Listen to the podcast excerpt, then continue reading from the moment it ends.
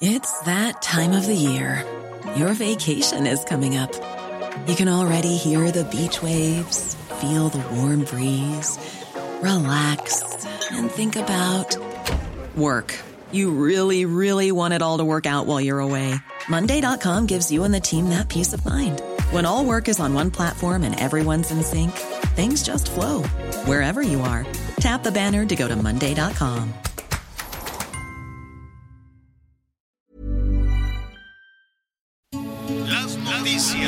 tal? ¿Cómo le va? Buenas tardes. Estás a punto de escuchar Yo soy Javier Alatorre. las noticias con Javier Alatorre. La vamos a pasar muy bien. Comenzamos. Acércate conmigo, yo voy a cuidarte. De mi corazón ya no podré arrancarte. No dejo de pensarte, tú me enamoraste. Tus ojos, tu sonrisa y la forma de hablarme. Antes de ti yo no creía en el amor.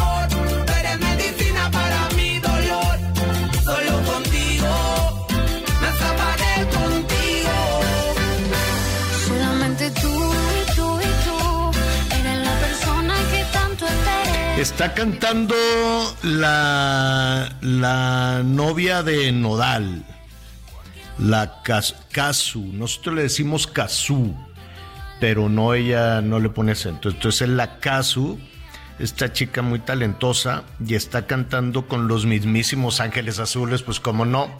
Todos aquellos que quieren darle un spin a su carrera, que quieren así impulsar la carrera. Yo creo que los Ángeles Azules, Anita, deben de tener una lista de solicitudes, así se levantan y ven ahí, ¿cuántas solicitudes tenemos? No, pues más o menos 323. Ah, bueno.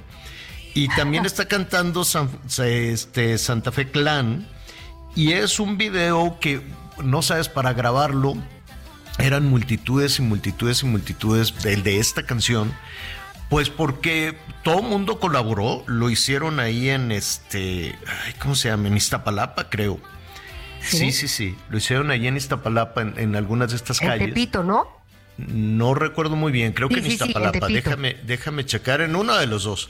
Entonces, pues todo el mundo quiere salir a cantar, a bailar y, oye, te- nos tomamos una foto. Entonces sí está complicadón, pero les quedó muy bien la canción. Tú y tú, a ver, póngale. Bueno, no le pusieron. Ah, sí. Tú y tú y tú eres la persona que tanto esperé. En mis pensamientos estás tú. Oye, ¿y la Casu se la estará dedicando a la Belinda?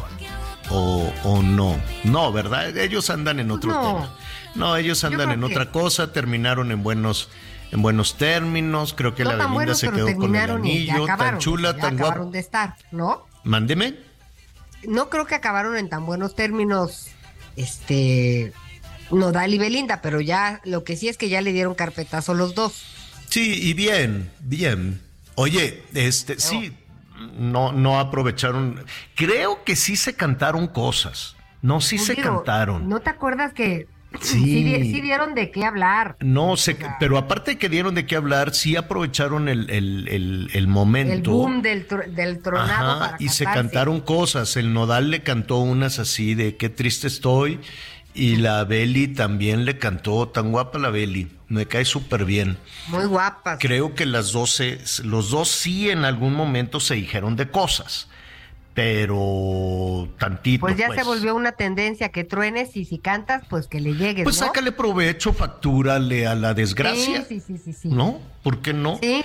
Y además, en la- el caso de ellos, pues no- ninguno de los dos tiene niños, entonces pues nadie les va. Y aunque tengan, pues ya de la Shakira preocupa, tiene dos y los llevó, de los se niños, ¿no? presentó, Que siempre se los pres- niños también facturan los, los hechos de sus padres. Ese también es un tema. La, la Shakira llevó a sus dos niños a una presentación que tuvo con este, ay, se llama, no, no es Kimmel, con, Fue con Follow, ¿no? con Follow, ajá.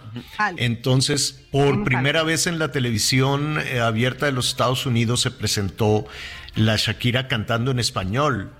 La esta que, que le dedica, pues no tanto al ex marido, sino a la, a la muchacha. Que, Sí. que, ¿cómo le dice? Tiene nombre de buena persona, claramente. Claramente, sí. Claramente. Claramente, sí. Bueno, pues está bien facturarle un poquito a la desgracia, hombre. ¿Para qué? Pa- ¿No? Sí, este- le ha ido muy bien. La verdad es que le ha ido muy bien. Ahora, se sal, ya deja de vivir en Barcelona, ya va a vivir en Miami y también con su, su salida de Barcelona pues se lleva el tema de los de los impuestos que finalmente eh, pues tendrá que pagar. Este, Yo creo que ya los pagó, ¿no? Porque entra y sale por todos lados. sale, yo creo pues, que ya llegó, yo creo que ya ahí llegó traía a un, un, acuerdo. un saldito, pero como pues sí ha hecho, se ha Saldotote, hecho porque gan-. ¿no? Oye, el que no ha logrado, el que, bueno, primero déjenme saludarlos rápidamente. Ahorita le digo quién no logró un acuerdo con el gobierno. Así, digo, no sabemos. Yo quiero suponer que Shakira ya logró un acuerdo y dijo, bueno, a ver cuánto es. Es que luego ya ves cómo son los contadores, etcétera, etcétera. Pero el, el, eh, el Emilio Lozoya quería regresar un dinero para que lo dejaran salir de la cárcel y yo recuerdo que en Palacio Nacional el presidente había dicho pues que, que dé un dinero y ya con eso, ¿no? Que nos regrese, que nos regrese eh, lo, lo defraudado. Regrese lo que se llevó literal. Que regrese lo que se llevó. Que no se lo den a lo del.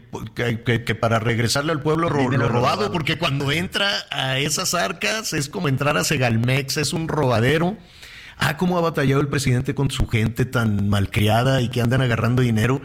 La bandera del gobierno es, es ir contra la corrupción y mira qué mal le han salido, qué malcriadas y qué malcriados le han salido todos los colaboradores, ahí andan agarrando lo que no deben. Algunos, hay otros que sí son muy, muy Sí, claro, verdaderamente claro. son capaces y honestos. Hay Nombres, algunos nombres, nombres. nombres de los capaces y honestos, porque tenemos sí muchos tengo. de No los nombres. deshonestos. pero sí tengo. Bueno, pues hay- hay- no, no, de- debe de haber, como en todos Sí, lados, claro ¿no? que hay. Debe de haber alguno que otro por ahí.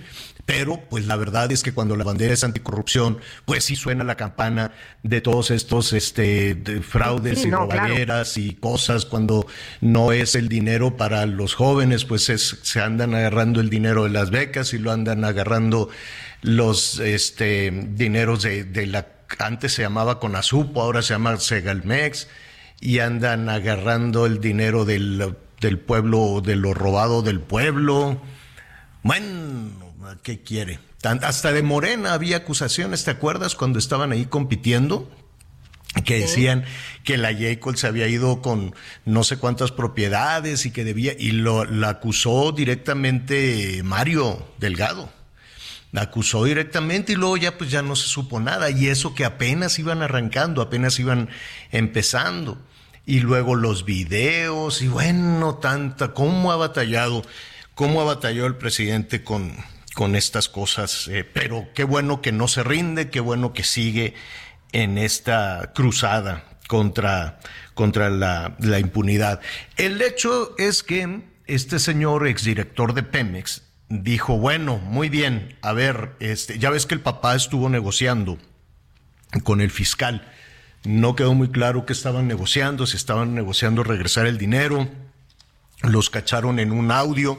Alguien que estuvo grabando al fiscal dijo, mira, pues vino el papá de este, se hizo público ese audio, vino el papá de Emilio Lozoya y este, y pues ahí negociaron y después de eso, pues creo que ofreció, no me quiero equivocar, como 200 millones de, de pesos para Correcto. que, para que ya borrón y cuenta nueva, ¿no? En el caso de Odebrecht, sí, señor. L- De acuerdo con el doctor Miguel Ángel Ontiveros, perdón, ni lo saludé, nos fuimos directo. Hola, hola. Ah, no nos hemos saludado por andar Ah, no hablando de la. Beli. Pensé que era el único, el único aquí que se había ido como.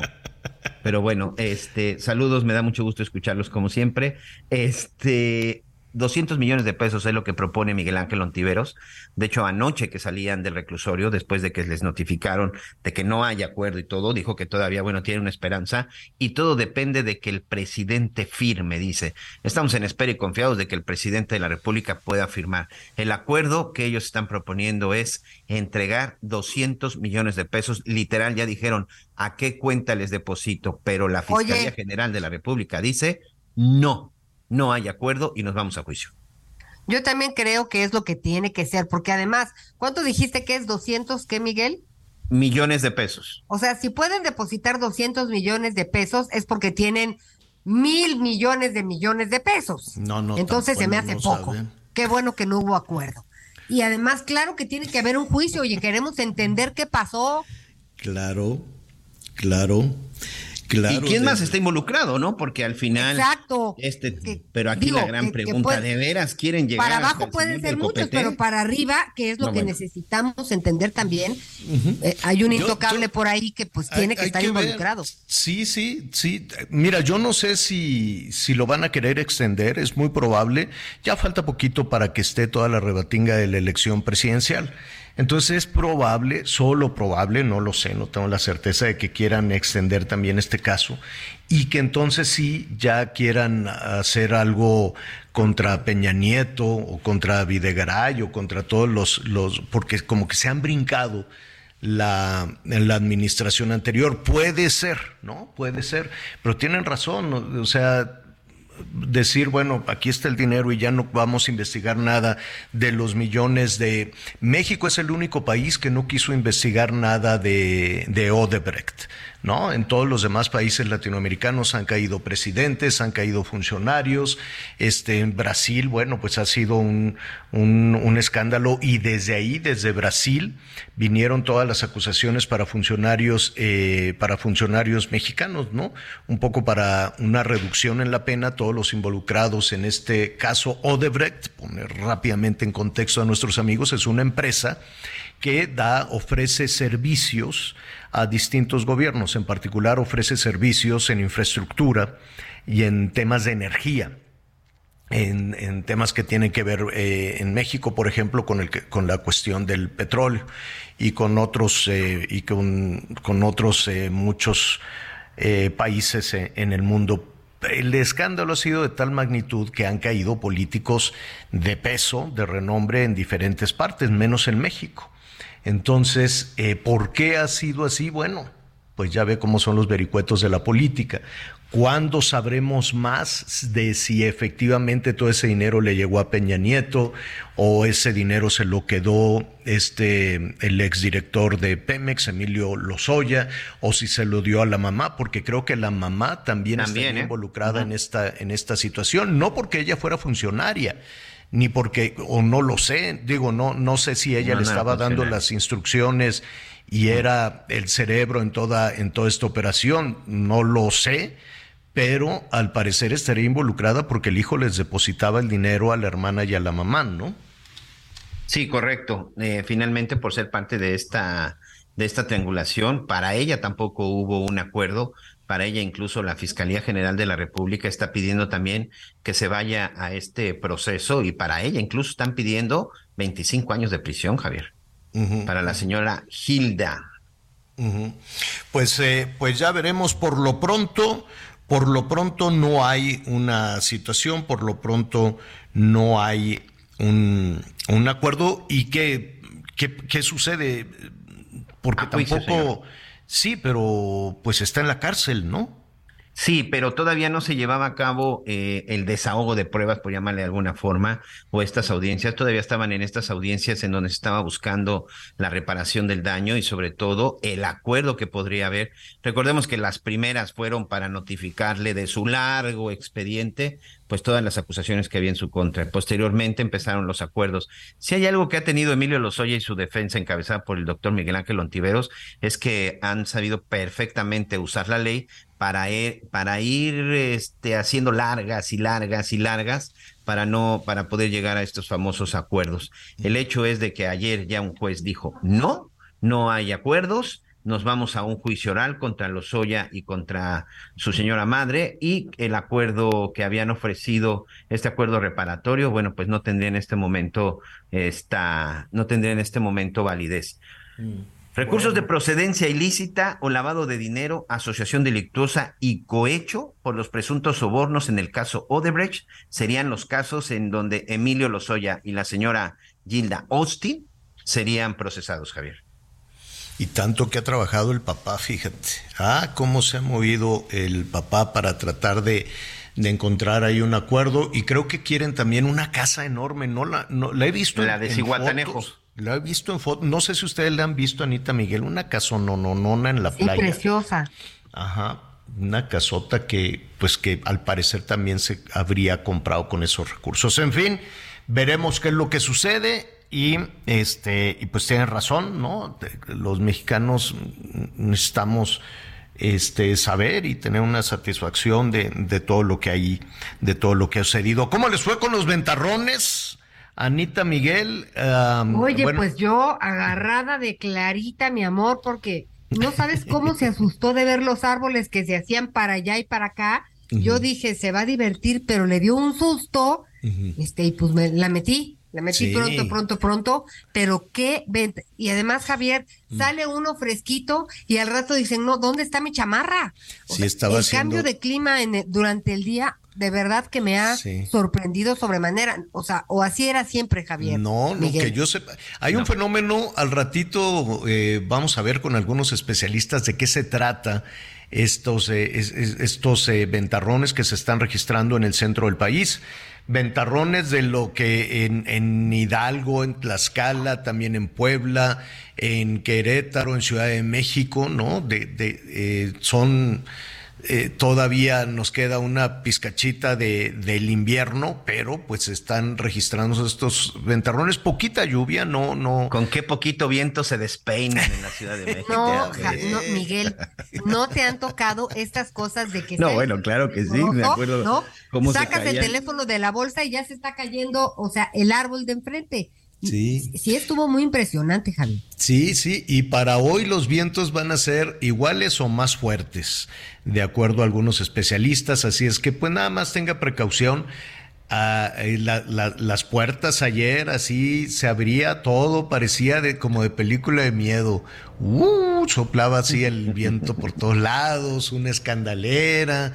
Bueno, ¿qué quiere que le diga? Pero sabe que tenga mucho cuidado, sobre todo si usted vive en una zona que tenga eucaliptos. Eh, correcto. O, o porque los eucaliptos son altísimos, son muy pesados, tienen estas raíces que no, que no se extienden mucho como los este ay, ¿cómo se llaman estos que te hacen estornudar mucho? Los los eh, Ceibas, no, no, ahuehuetes, No, no, no, acá en la Ciudad de México, los este, Ahuehuetes, eh, no, son hermosísimos. Mi morados. no sabes, lo fui a ver el, el, allí estuvimos el fin de semana, le estuve quitando las, ¿Las ramas jacarandas? y todo lo de Jacarandas. alrededor y está precioso. Bueno, en tu- ahorita. ¿Pero ahorita qué estás le- hablando de la barranca? eh, de, de- no, en la ciudad, sí, Sí, mi porque el de Reforma creo que ya está bien otra bonito. No, Está bien, van a bien sembrar bonito. otro, otro, Otro. ahuehuete. ¿Otro más? Qué necedad. ¿En el mismo lugar? no se da ahí. Trajeron, trajeron muchos, sembraron como 30 y el único que no se dio fue ese. Mira. ¿Y en Ah, dónde, ¿en dónde están los otros plantaron, si sí dónde plantaron los en el otros? Centro de Cultura Ambiental en el bosque de Chapultepec, ahí están la mayoría, Miguelito. Por eso te Ok. yo Ah, bueno, porque por ahí sí los mantienen y ahí ah, pues hay otras sí. otros Te árboles. voy a ahí decir sí. algo. En, en donde pusieron el agüehuete, como hay una polémica de con el tema de las mujeres, este, también le han echado alcohol y algunas cosas, según estaba yo eh, escuchando, pues O que sea, el no ahuehuete, ayudado- el ahuehuete de reforma no pegó porque las feministas le echaron alcohol.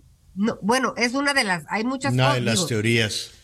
sí, Una de Es las una de las teorías, cosas- pero pues ojalá, ojalá mira, ojalá que pegue. ojalá que pegue. Este, pues yo no sé, hace, fíjate que hace mucho tiempo, ahorita regreso a, a lo- rápidamente a lo de estos árboles, cuando llegué allá Tengo que al algo Estado de. México.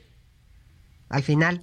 No, a ver, adelante, Anita. No, no, no. ¿Qué dijiste del árbol, Javi? No, no, no, dime, dime, dime. No, no, no, no, no. Estaba busca hablando del árbol.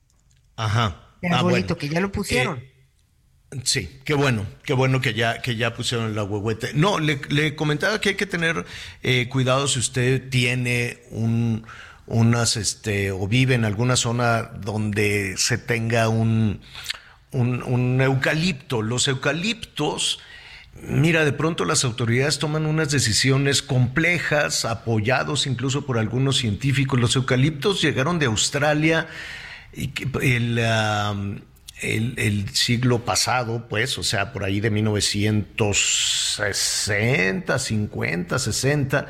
Y cuando digo que en ocasiones las autoridades toman de buena fe algunas decisiones, pues son, son muy complejas. Por ejemplo, hubo una época también a principios del siglo XX, finales del siglo XIX, cuando decían cómo vamos a sanear todo, todo este tema de los encharcamientos y del agua pestilente que se queda acumulada. Entonces vamos a desecar, ¿no? Por eso se secó eh, una buena parte del lago de Texcoco, una buena parte también de todos los ríos de la Ciudad de México desaparecieron, porque en la confusión pensaron, ¿no? Digo, me queda claro que quienes gobiernan no necesariamente tienen que saber todo, pero actúan, aunque no lo sepan, actúan. Entonces alguien dijo, bueno, pues como tenemos los ríos llenos de basura y cochinero y pestilencias y las miasmas y las enfermedades, vamos a desecar los ríos y los vamos a tapar. Hágame el refregado favor. Y entonces pues ahora tenemos estas, estas consecuencias. Decían, ¿cómo podemos hacer más salubre todas estas zonas de pobreza y de abandono? Pues en lugar de limpiarlas y en lugar de meter infraestructura, vamos a, quitar el agua, ¿no? Y vamos a tapar los ríos para que la gente no tire ahí la basura y así tenemos un espacio muchísimo más este higiénico. Ah, esa era esa era la lógica, una lógica que se repitió incluso a mediados de, a mediados del, del, siglo del siglo pasado, ¿no? Por ahí de 1950, 1960 este, pues que estaba gobernando Díaz Ordaz, el malvadísimo, malvado, ha de estar ahí en el infierno, ¿no? Y junto con Echeverría y estos, y entonces tomaban estas decisiones extrañas, decían, de nueva cuenta, lo mismo que decía Porfirio Díaz y demás, las miasmas que se acumulan en esta agua pestilente que está estancada. Y entonces dijeron, oiga, pues hay unos árboles que chupan todo el agua entonces así ya no vamos a tener el agua de la bronca, de la bronca del agua pestilente. ¿Cómo? Sí, chupan todo el agua y además este, tienen efectos medicinales en la población y toda la cosa respiratoria. Y entonces, este, pues nada, pues tráiganse los eucaliptos. Y se trajeron a México millones de eucaliptos. Hágase de cuenta que la raíz va, circulando y se va metiendo, metiendo, metiendo, en lugar de extenderse como los fresnos, decía yo, se extiende, se extiende. Eh, digo, se, se, como si fuera un sacacorcho, se va metiendo a profundidad y crecen altísimos. Altos, altos, altos. son tan altos que por eso no, el sacacorchito este no les da la posibilidad, o sea, como no se extiende, como no son raíces extendidas, pues se caen con el ventarrón se caen y caen encima de los carros y de la gente y son, fue una decisión que al tiempo pues ya nos dimos cuenta que no fue la adecuada. No, le quitamos el agua a la Ciudad de México. Esto es de, de, estarle echando la culpa a los ciudadanos y te voy a quitar el agua y te voy a cortar el agua y tú la desperdicias y tú. No es verdad. No es verdad, los ciudadanos consumimos un porcentaje muy chiquitito, muy chiquitito del agua que llega por lo pronto al Valle de México. La mitad se va en fugas. La mitad se va en fugas porque no hay infraestructuras. Otra buena parte se va a la industria. Y al final, los, los que nos señalan y los dicen, tú por tu culpa que, que no cuidas el agua, pues ¿cómo no lo voy a cuidar si no hay? Pero toman esas medidas. No, vamos a meter los eucaliptos. Metieron casi 3 millones de eucaliptos que chupan agua como demonio.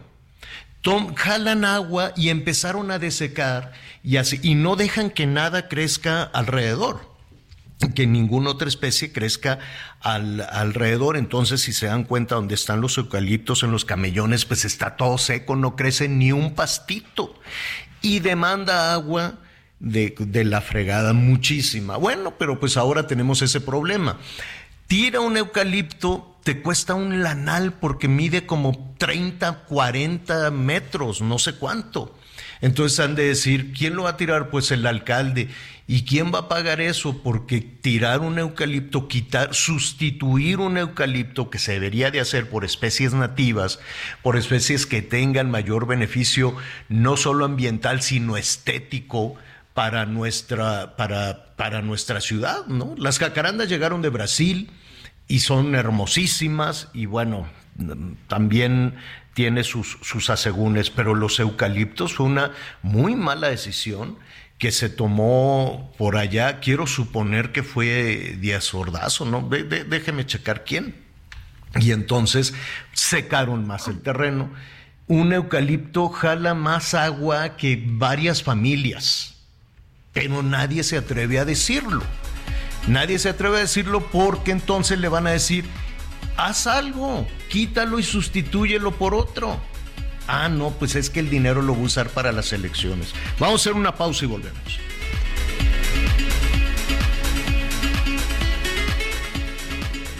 Conéctate con Javier a través de Twitter, arroba javier-alatón. Sigue con nosotros. Volvemos con más noticias. Antes que los demás. Todavía hay más información. Continuamos. Las noticias en resumen. La Secretaría de Seguridad informó que van seis vinculaciones a proceso por el secuestro de cuatro estadounidenses y el asesinato de dos de ellos en Matamoros, Tamaulipas. Detalló que a estas personas se les aseguraron dos armas largas y una corta que coincide con las pruebas balísticas del caso. La Secretaría del Medio Ambiente de Nuevo León investiga la muerte de un total de 19 animales, entre domésticos y salvajes, en la colonia residencial Dinastía en Monterrey. De acuerdo a los resultados de la necropsia, la mayoría de los animales fueron intoxicados. En Jalisco asesinaron al director de Auditoría de Finanzas del gobierno estatal, Alfredo Velasco Lares. La víctima fue atacada a tiros cuando viajaba a bordo de su vehículo en la colonia Bosques de Santa Anita, del municipio de Tlajomulco de Zúñiga. Hasta el momento se desconoce el móvil del crimen. Hoy el dólar se compra en 18 pesos con 2 centavos y se vende en 19 con 12. Bueno, muy bien, antes de, ir con nuestro, con nuestro siguiente invitado, Anita, eh, nos quedamos ahí con el, con el pendiente de, del, eh, del ¿cómo se llama? Del día. comentar. A ver, cuéntanos. Mira, nada más rapidísimo, pues hoy ya saben que es el Día Internacional eh, de algo, ¿no? Entre varias cosas está el Día de la Incontinencia Urinaria. Y pues la verdad es que es un padecimiento, un padecimiento que la gente se tarda en entender que es un, pues, pues que puede ser una enfermedad que realizando pues un protocolo de ejercicios y varias cosas que hay que hacer, pues se cambia la calidad de vida, porque además las personas que sufren incontinencia pues tendrían que utilizar pañales para no estar cada rato en el baño.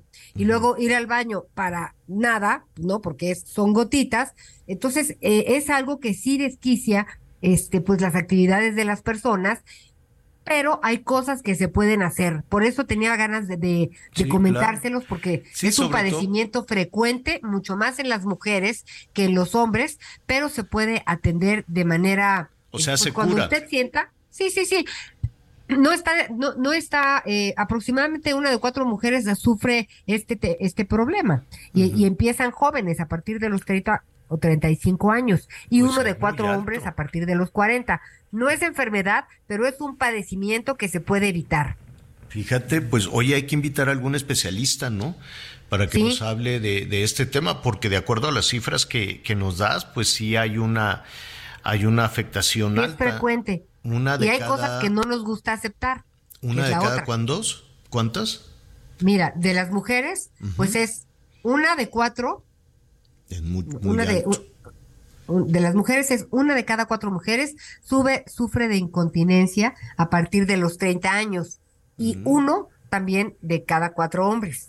Fíjate, pues hay que invitar a algún especialista para que nos diga este, si esto se puede prevenir o si o, cómo se trata, cómo se cura o si es con, con medicamentos o cómo, por, por, por, por, lo que significa incluso, pues algunas personas pues les ha de dar pena, se, se empiezan a, aislar incluso socialmente, ¿no?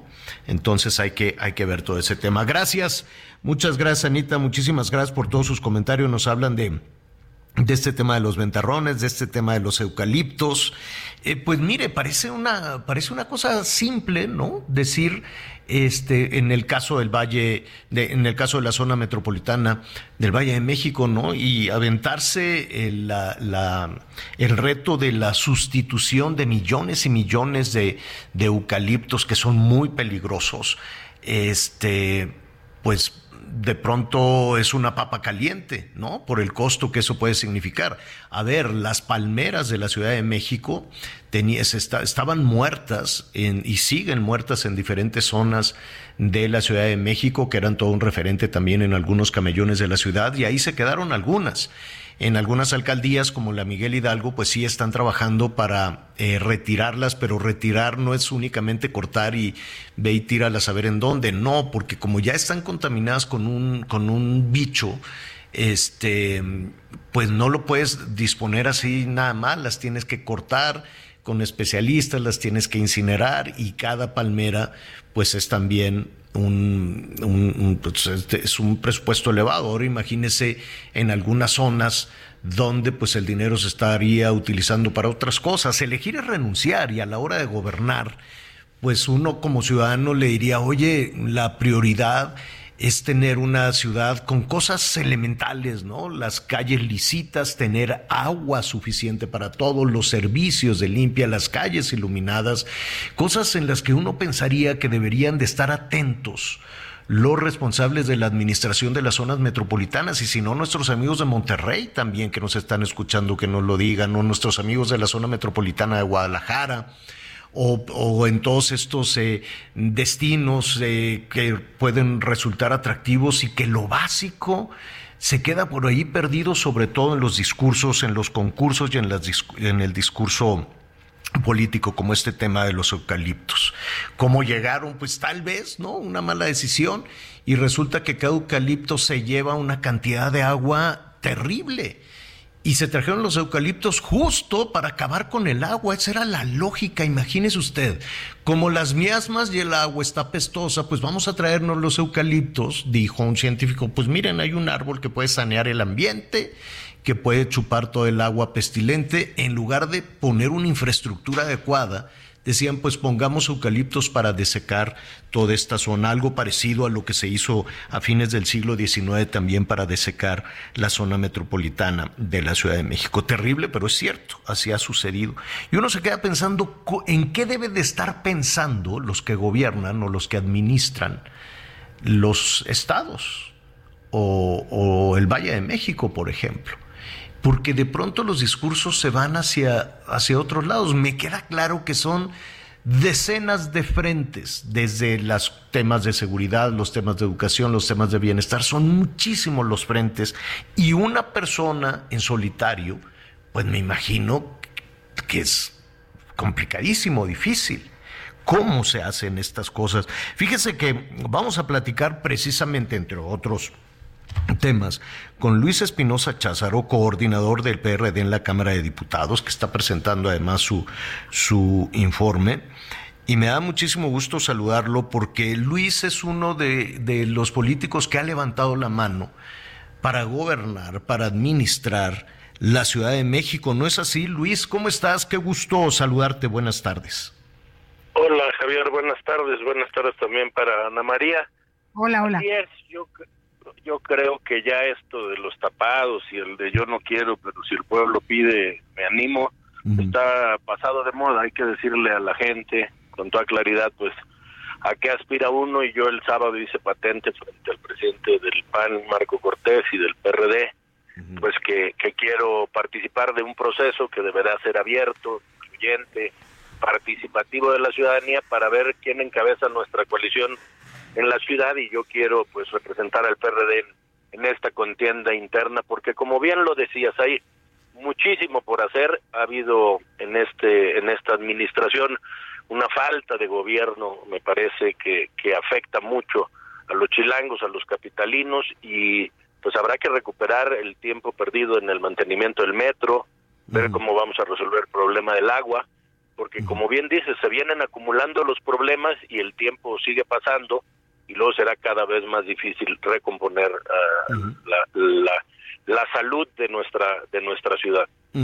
Oye, Luis, en, en, principio, corrígeme si me equivoco.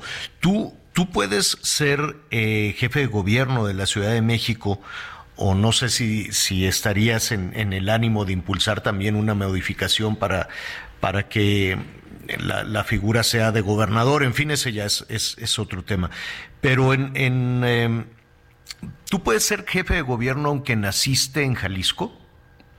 Sí, por supuesto. Yo, tengo desde 2006 viviendo en la ciudad, eso no es un impedimento. Yo he tenido ya cargos públicos con la 62 legislatura por aquí, por la Ciudad de México, contendí en 2015 por Coajimalpa, tú recordarás. Entonces estoy muy arraigado ya en, la ciudad y pues vamos a, a empezar a recorrerla para ir conociendo a fondo las necesidades de los capitalinos e insisto, hay eh, gente del PAN y gente del PRI que ha levantado la mano, merecen todo mi respeto y ojalá que logremos llevar a cabo un método opuesto, completamente distinto al de las corcholatas, en este caso de las corcholatitas sería para la Ciudad de México, donde la gente se entusiasme de participar para ver quién quiere que se le represente. Y otra cosa que decía el sábado y quiero reiterarlo aquí en tu muy escuchado programa, pues es que yo estaría impulsando un gobierno de coalición no un gobierno de, de, Luis Cházaro, del PRD, aunque hayamos gobernado y gobernado mejor que como está ahora, eh, yo estaría pensando en que debe haber ya un gobierno de muchos y no de una sola persona aquí en la Ciudad de México. Ahora, eh, ¿desde cuándo vives en, en la Ciudad de México, Luis? Eh, desde el 2006 yo fui funcionario con Marcelo Ebrard cuando él estuvo en la jefatura de gobierno. Ahora, yo me imagino que la ciudad de México la viven igual, no lo sé, tú dime. Eh, tú fuiste funcionario con Marcelo, has sido legislador, has desarrollado una carrera política. Es más fácil para un político que para un ciudadano, no sé, transitar en las calles, eh, los temas de inseguridad, los temas de, de, transporte público, de calidad de vida. ¿Es más fácil? Hay, digamos, problemáticas compartidas. La del tráfico, por ejemplo, pues la, afecta a quien a, quien tiene un vehículo, pero pues afecta también que se sature, por ejemplo, el metro, que ahora ha tenido muchísimos incidentes por falta de mantenimiento. Yo creo que todos los que compartimos la Ciudad de México, pues tenemos que tener eh, soluciones para para todos. Hay inseguridad en las zonas populares, sí, pero también la padecen quienes viven en colonias de mayores ingresos porque esos que, que están en las colonias populares y al no tener oportunidad de empleo pues son justamente quienes luego pudieran eh, cometer algunos delitos. Yo creo que la ciudad merece un gobierno a la altura de su, de su ciudadanía. Veo a la gente crítica, analítica, muy politizada en la ciudad y quizá por esto, no quizá, estoy seguro que por esto, pues es que en las últimas mediciones ya nuestra coalición está empatada con Morena porque aquí no es fácil manipular a la gente de la ciudad eh, eh, con, con demagogia. Aquí quieren resultados, quieren que haya seguridad, que haya agua en las colonias, que haya alumbrado público, que el metro funcione, que el metrobús no esté chocando y eso pues es en lo que hay que trabajar. eh, finalmente, Luis, ¿tú le estarías de convertirte en, eh, en candidato de, pues no sé, de, la, de una alianza? No sé si el PRI los acompañaría en esta, en esta situación. Eh, de, de convertirte en candidato, ¿le apostarías al voto de pues de esta clase media que pues que ha sido criticada, que ha sido señalada de aspiracionista, de fifí, es decir, le, apostarías a, al voto hijo, no me gusta decirlo entre chairos y fifís, pero le apostarías a ese sector de los habitantes de la Ciudad de México que ha sido señalado y criticado? A, a mí tampoco me gusta eh, dividir al país entre chairos y fifís porque esa polarización no nos lleva a nada bueno. Te contestaría que apostaría por el voto de todos. Los programas sociales iniciaron en la capital con el PRD, nosotros somos un partido socialdemócrata de centro izquierda. Yo no daría por eh, descontado que un amplio sector de la clase popular pudiera acompañar una candidatura como la mía, pero ciertamente pues también la clase media es la que ha sido más atacada y también más ah, abandonada por el actual gobierno y de manera natural pues también iría yo por por esos por esos votantes. Insisto, no importa la clase social, me parece que en la ciudad hay una ciudadanía de, de mucha madurez política, ¿no? Independientemente, insisto, de los ingresos o la clase a la que se pertenece, que la gente está muy atenta de quién le gobierna y cómo cómo le gobierna. Por eso ganamos en 2021 la mitad de las alcaldías en coalición. Y contestando a tu otra pregunta, ya está hablado con el PRI, iremos juntos, PAN, PRI, PRD, y ahora lo que yo planteaba el sábado y lo vuelvo a hacer aquí también, es que ya los partidos definan un método para que los que pretendemos participar, pues... ¿Cuándo, ¿cuándo lo definen? ¿Cuándo? Yo creo, que, yo creo que el método lo, tener, lo tenemos que tener definido en un par de meses máximo para que haya un tiempo de que la gente conozca quiénes aspiran. Hay candidatos y candidatas, me parece, sólidos en los tres partidos de la de la coalición y, y, que haya un tiempo pues para debatir de cara a la ciudadanía, presentar propuestas y luego vengan ya las mediciones que darían lugar propiamente a la candidatura. Luis Espinosa Cházaro, te agradezco muchísimo esta conversación, esta primera conversación. ¿Qué te parece si este, pues vamos repasando eh, algunos de los temas de la zona metropolitana, temas, eh, urgencias compartidas además con la zona metropolitana de Guadalajara, la zona metropolitana de Monterrey, la zona metropolitana de Veracruz, ¿no? independientemente de la situación geográfica, pues hay problemas comunes en México y la caja de resonancia de la Ciudad de México es, es, un asunto importante. Pues este, y además eh, ya cuando se definan las cosas, vamos organizando un debate, ¿qué te parece? Me parecería perfecto, incluso antes de que se definan las cosas, un debate entre los que nos inscribamos formalmente sería muy interesante para la ah, pues, ciudadanía, para, para que puedan eh, contrastar las propuestas y a los personajes. Lo vamos organizando si no tienes inconveniente. Luis, te mando un abrazo, gracias. Gracias y saludos para ambos. Gracias. Bueno, pues ahí está, poco a poco se van, se van eh, definiendo. Por parte de Morena no ha quedado muy claro este quiénes, ¿Quiénes son. Eh, Mira. Evidentemente los números son eh, en, en este momento favorables a Morena, independientemente de, de quiénes y a Omar Harfush, ¿no? Es el que más han candidateado. En, en, las en las encuestas más altas es a Omar Harfush, pero él ya dijo que pues él no va a ser candidato, este y no tiene ah, ¿Él dijo que no va a ser? Sí, ya se desmarcó. Ah, no sabía yo. Sí, sí, sí, se desmarcó eh, porque ya eran muchas las, este, pues las encuestas que lo, que lo, eh, pues que lo ponían como el puntero en la Ciudad de México. Entonces él dijo que no, que él no, no, no iba por la jefatura de gobierno, que estaba este, pues en el equipo de la doctora trabajando en seguridad y que, pues, que, que no iba. pues hay que preguntarle, hay que preguntarle porque pues si le están diciendo que es el mejor posicionado y... Pues es que, mira, está también la alcaldesa de Iztapalapa, Clara Brugada, pero pues no sé si realmente le alcance. Está también Rosa Isela Rodríguez, secretaria de. Seguridad pues no sé, está también Ariadna, eh, Ariadna la responsable de los programas sociales de pensiones para adultos mayores. Ariadna, que, pues, Ariadna Montiel, que es la secretaria de Bienestar. La secretaria de este, Bienestar. Pero, por ejemplo, en el caso de Clara Brugada, atención, ¿eh? está dirigiendo una de las demarcaciones más grandes en cuestión de número de habitantes, y se los digo yo que... Y es su tercer periodo, además. Que, este, que sí, ella llegó, mm, sí, eh, ¿Se acuerdan del caso de Juanito? Sí. Ah, bueno, esa es la primera vez cuando ella. La verdad es que está haciendo las cosas bien en la alcaldía. ¿eh? está muy bien. En la alcaldía. Eh, me gusta Clara Brugada para el gobierno de la Ciudad de México. Bueno. Pues ha trabajado muchísimo y le ha cambiado el rostro. Iztapalapa que tiene todos los problemas que se puedan imaginar de inseguridad, de servicios públicos, por supuesto, de agua, de movilidad. Hoy me atrevo a decir que el trabajo que ahí, por ejemplo, en la zona del Metro Constitución, no sé si alguna otra parte de la ciudad tiene la, conectividad que tiene este lugar. Está el metro, está el, tren elevado y ahora también está el cablebús. También está el cablebús. Sí, sí, sí. y además le hago una sugerencia, si de pronto dice, ¿qué hacemos hoy? Y tiene la oportunidad de agarrar a la señora y a los niños, si se lleva a, a los hijos a esta, esta la línea 2 del cablebús, verdaderamente es un espectáculo porque eh, empezaron a tomar a pues jóvenes chicos banda este, que grafiteaban eh, pues en la noche algunos edificios y les dijeron, oigan, vamos a cambiarle el, el rostro a la, a la alcaldía, qué les gustaría hacer, qué quieren expresar.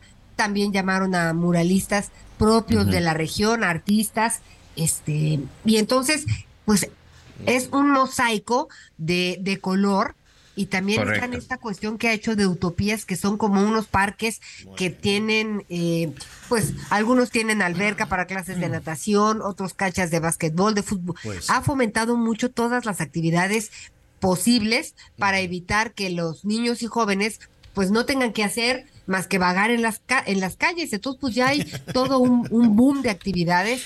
Es muy Bueno. interesante el trabajo que ha hecho Bueno. a nivel social. También coincido contigo Ya que está. pues es una de las cartas Y, fuertes.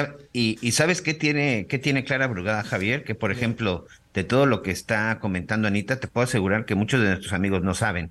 ¿Por qué? Porque se ha dedicado a gobernar, se ha dedicado a trabajar y no anda promocionando o que puso una banqueta o que puso un tope. Ella simplemente va, lo hace y la verdad es que tampoco se la pasa inaugurando todo lo que todo lo que se va construyendo. Creo pues- que sí ha sido por lo menos. Siempre hay excepciones y creo que Clara Brugada es una de ellas. Bueno, pues ahí está, ya los estaremos repasando. Vamos a, a invitarnos o a los a los corcholatitas, así le, bueno, así le dijo. a los- a Así los les de dijo Morena, Cházaro. A Ay, los de. Morena, a los del PAN, que son muchos, también los que han levantado la mano. Del PRI, creo que no. Del PRI. Pues solamente, solamente los alcaldes, ¿no? Ah, sí, por ejemplo, claro. Pues estaba Adrián Rubalcaba, pero yo ya no lo veo tan... Adrián Rubalcaba. Pues ya los estaremos ahí invitando. Nuestros amigos, evidentemente, en el resto del país nos dicen, no tengo la más remota idea de quién es quién. nosotros qué nos de todos importa, los sí, que han- ya de sé. todos los que han mencionado, pero créanme que pues hay, hay problemas, hay problemas este, compartidos. Oiga, eh, muy rápidamente, ya viene la temporada esta de los eh, Spring Breakers, o ya están Sí, llegando. va acá. Ahorita les voy a contar en Quintana Roo. ya están llegando Sí, eh, sí, algunos, pero pues el gobierno de los Estados Unidos ha insistido con las alertas, ¿no? Alertas Correcto. de viaje. Había hasta el día de ayer más o menos cinco alertas de, de viaje, al ratito le, le voy a decir, a saber, pues estaba, le decían, por ningún motivo vayas a, ¿a qué? A Tamaulipas, A Tamaulipas, a Michoacán. Guanajuato, Sinaloa y me falta uno más, pero por lo pronto estaban esos cuatro. Y ahora que viene la temporada de Spring Breakers, pues están lamentablemente sumando Cancún, Playa del Carmen y Tulum, sobre todo de extremar precauciones. ¿Cómo? ¿Ya pusieron a Cancún en alerta de viaje? Sí, señor. Sí, sí, sí. Ah. Sí, eh, fíjate que salió una información por parte de la Embajada de los Estados Unidos, en donde el Departamento de Estado de la Unión Americana está mandando una alerta de viaje y pide a los estadounidenses extremar precauciones en Cancún, Playa del Carmen y Tulum. Esto sobre todo para los Spring Break en esta temporada del 2023. En estas tres zonas de la zona de Quintana Roo, sobre todo en las zonas que es normalmente en donde van y donde se la pasan, estas tres zonas. Y sí, lamentablemente es que sí ha habido un problema de seguridad grave. La semana pasada en la zona de Cancún, dos empresarios fueron secuestrados y asesinados, dos empresarios conocidos en este, en este, en este lugar, dos empresarios este, que tenían una influencia importante y también pues se han dado estas detenciones que ha tenido que ver con asuntos del crimen organizado. Fíjate Javier, hace un par de semanas en la zona de Chetumal, exactamente en el penal de Chetumal, se localizó uno de los sistemas de comunicación vía internet más sofisticado que se puedan imaginar.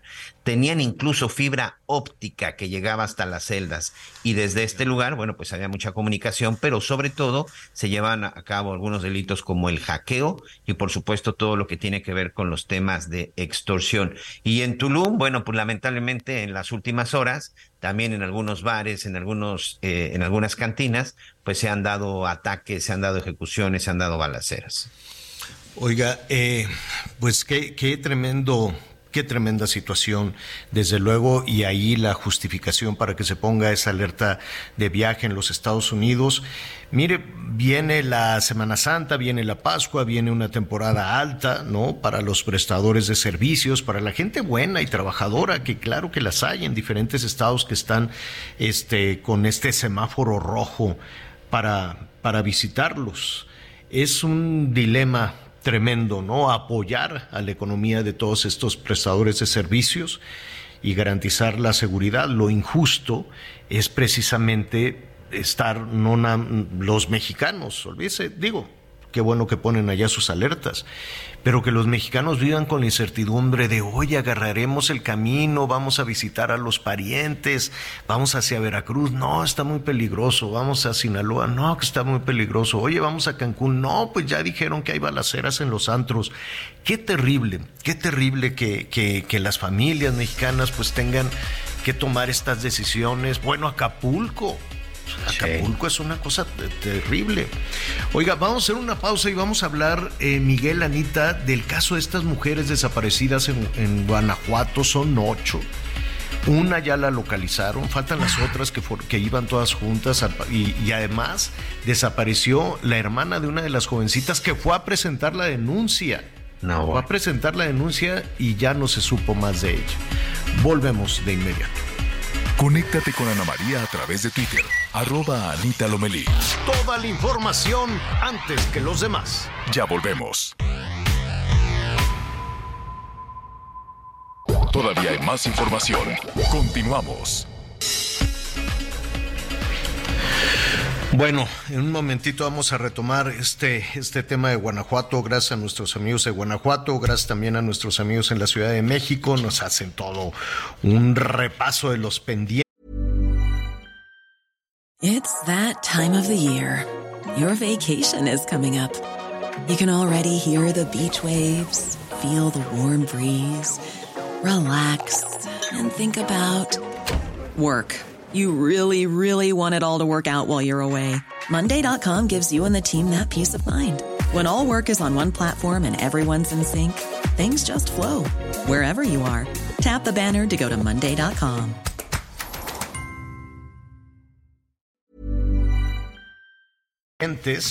Hoy, por cierto, me tocó un retén. Hacía rato que no me tocaba retén, entonces pues yo no sabía si son buenos o malos. Y me tocó un retén muy raro en el, en el, en la parte superior, en el segundo piso.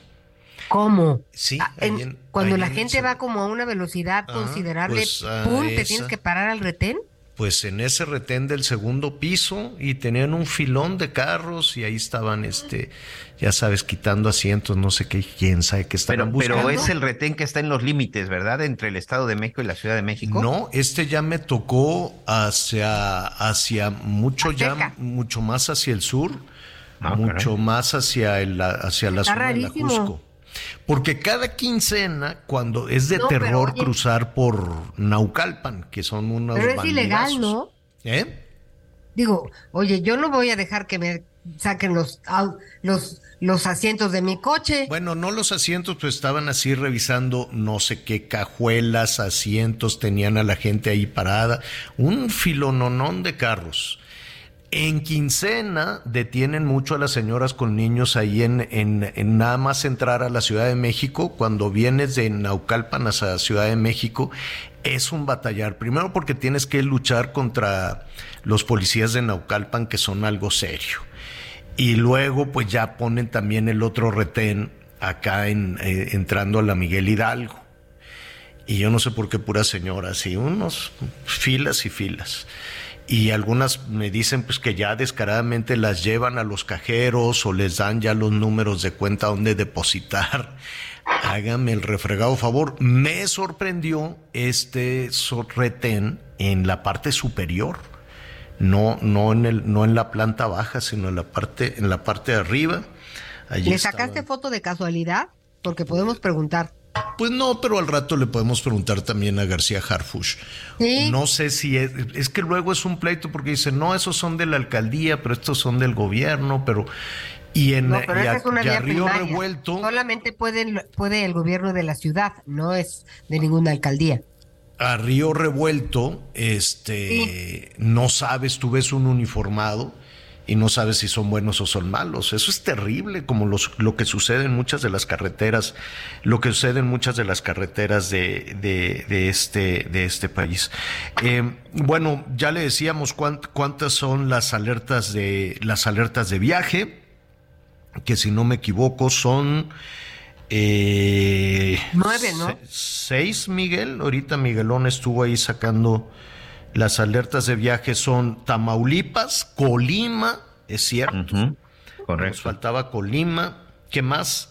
Guerrero, Michoacán, Sinaloa y Zacatecas. Son las que se encuentran en el nivel 4, que es ahora sí que eh, uno de los niveles más altos y de extrema seguridad.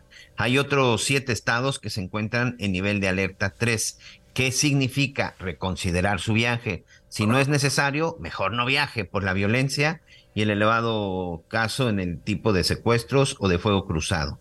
Son Baja California, Chihuahua, Durango, Guanajuato, Jalisco, Morelos y Sonora.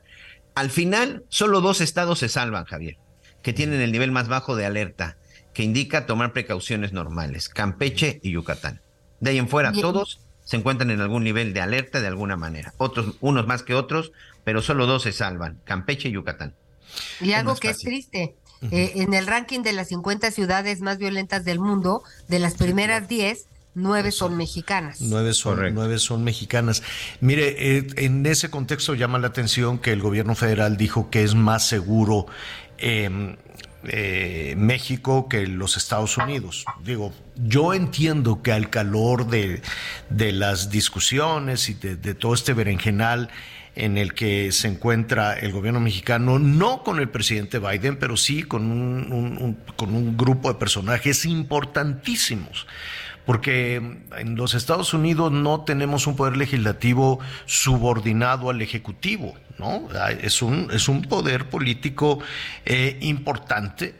Em, tanto que el canciller Marcelo Ebrard viajó hacia los Estados Unidos, viajó para reunirse con los cónsules, para decirles, estaba enojadísimo como chilito toreado y no nos vamos a dejar y sobre mi cadáver y no sé cuánta cosa.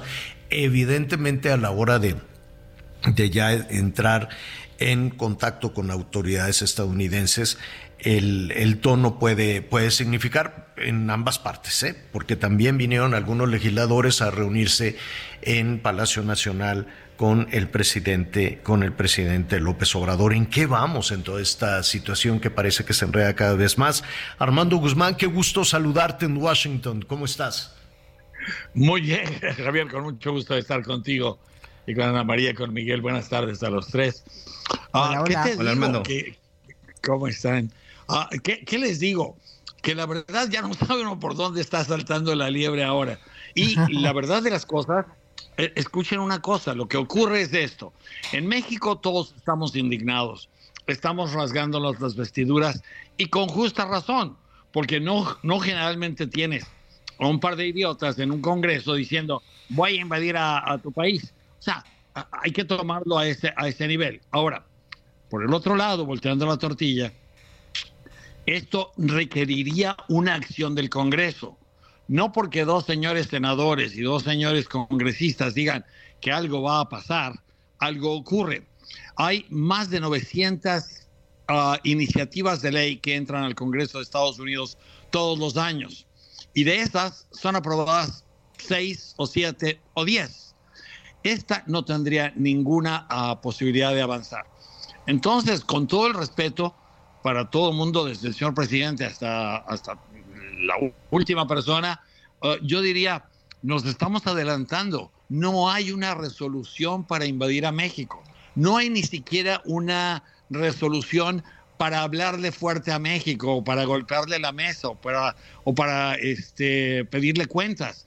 Nada de eso existe. Entonces nos estamos enojando por algo que no existe todavía.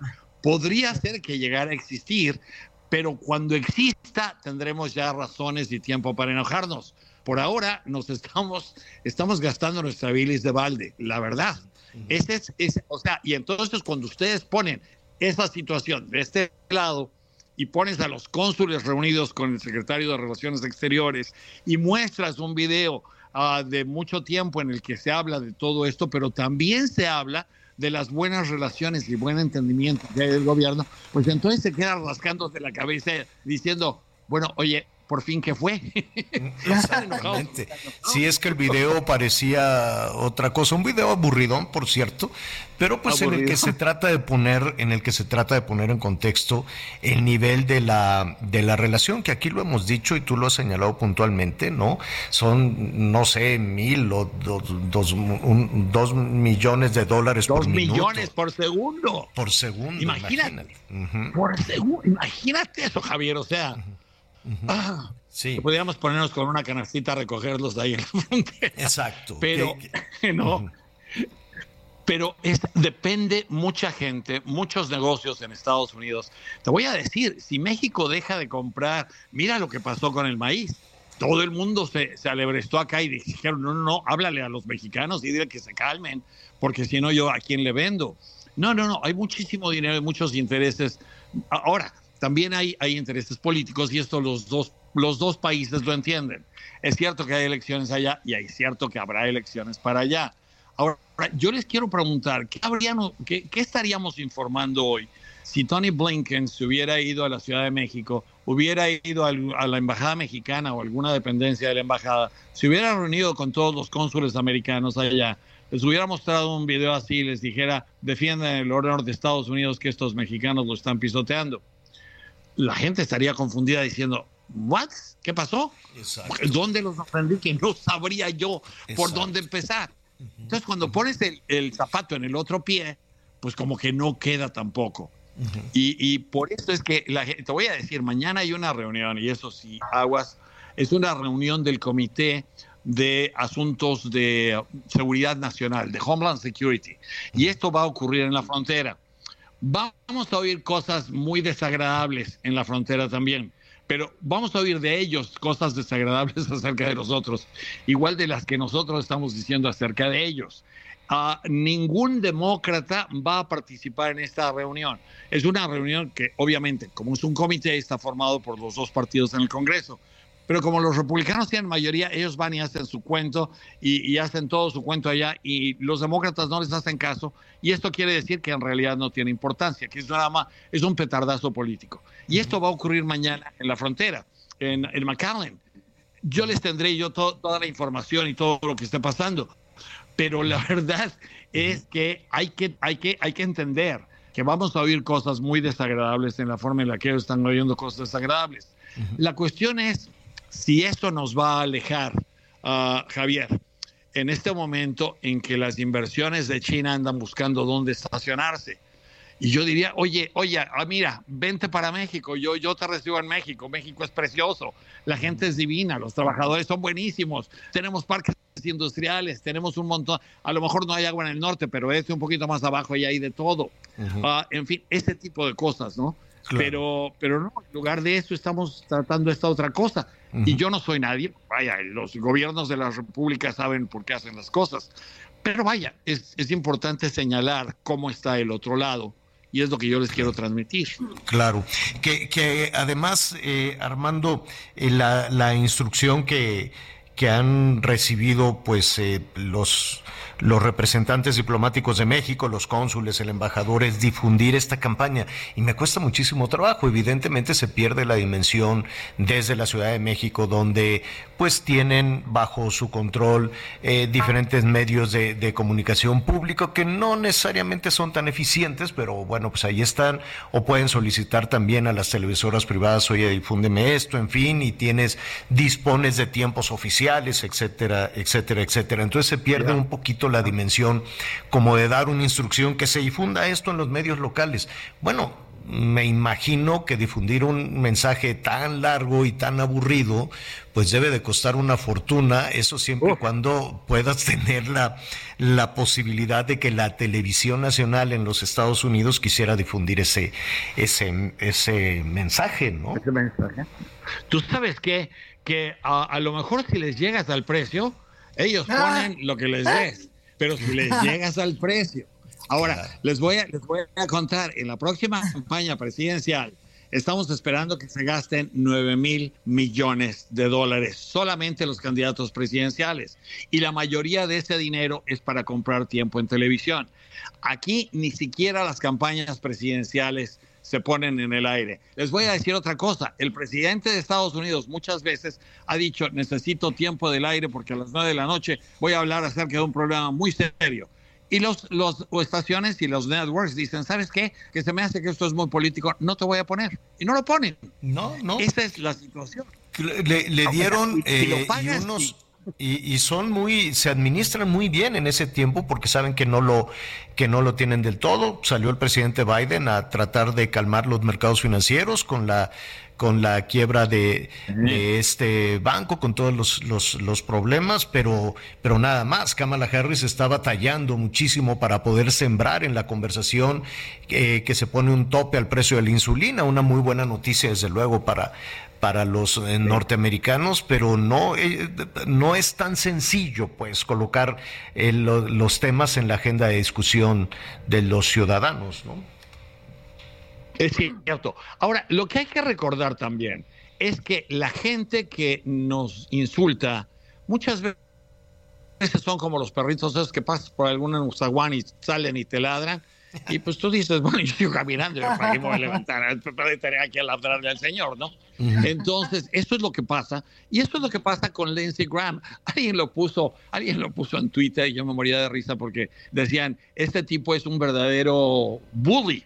Y entonces acaban las cosas que ha dicho de Ucrania, las cosas que ha dicho de Rusia, las cosas que ha dicho de China, las cosas que ha dicho de México, las cosas que dice de todo el mundo. Entonces, eso hay que tomarlo por ese lado. Lindsey Graham no habla por los Estados Unidos. Y la verdad, yo no he visto ningún tipo de señal de enemistad por parte del Washington oficial nuestro país para nada, ¿eh? Para Tien- nada. Sí, tienes toda la razón. En ese sentido, parecería una especie de sobre, sobre reacción de la Cancillería mexicana, que a final de cuentas, y te robo un minuto más, Armando, a conocer tu opinión, Sí, sí, sí, claro, parecería no, que esta decisión de, del canciller Ebrard es más un mensaje hacia México desde los Estados Unidos que hacia los mismos Estados Unidos, ¿no?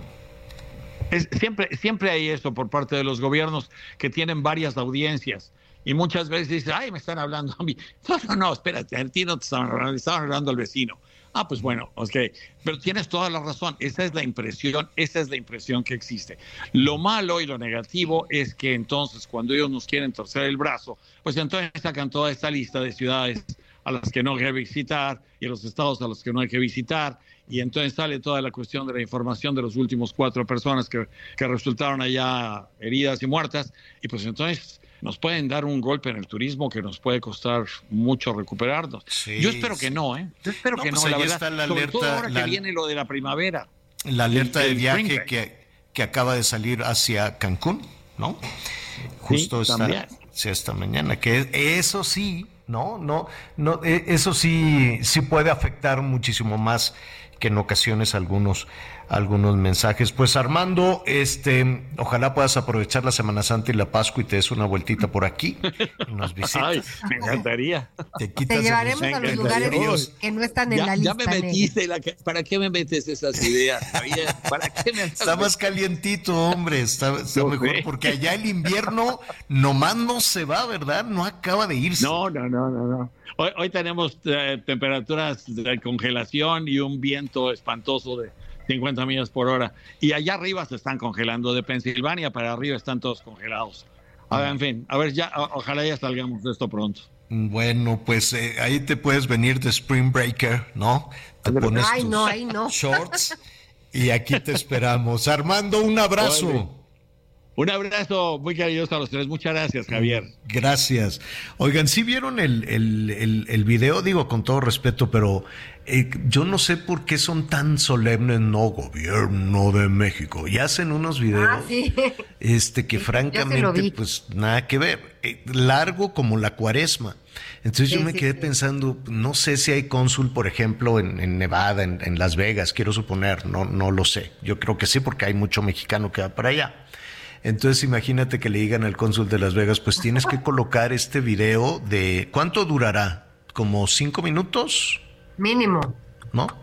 Tienes Sí. que colocar este video en la televisión de Nevada y si puedes, colócalo en la televisión nacional. Sí, como no, jefe, este, ¿y con quién lo paga? En la televisión nadie lo va a poder colocar de, de ninguna forma. No, hay son anuncios para Vegas. México. O sea, esos son, eso, y con todo respeto, a mí me cae muy bien Marcelo y ha actuado muy bien. Y hace lo tiene- que puede, Javier. y hace que también es puede. un punto. Finalmente hace lo que puede. Me cae Sí, pero también bien creo que ayer trabaja. Y su postura de defensa de la soberanía pues, es su chamba, es su trabajo y lo está haciendo adecuadamente. Pero me queda muy claro que, que ese mensaje no es para los estadounidenses por más de que lo anuncien así, de que hay que cambiar la percepción y hay que decirle al pueblo bueno norteamericano lo que está pasando. Sí, pero pues van a hacer sus reuniones así de porque pues de dónde van a pagar una campaña para la televisión nacional allá en, en- en los Estados Unidos. Entonces me queda claro que va a suceder lo que está pasando en este momento, que es un mensaje para la radio y para la televisión y para la prensa mexicana aunque el mensaje se emita desde los Estados Unidos. O sea, es, es para nosotros, pues, toda esa campaña y toda esa estrategia. Que ojalá le salga muy bien. Bueno, muy rápidamente, pues se nos acaba el tiempo. ¿Qué pasó con, con estas, este, pues es, este grupo de mujeres?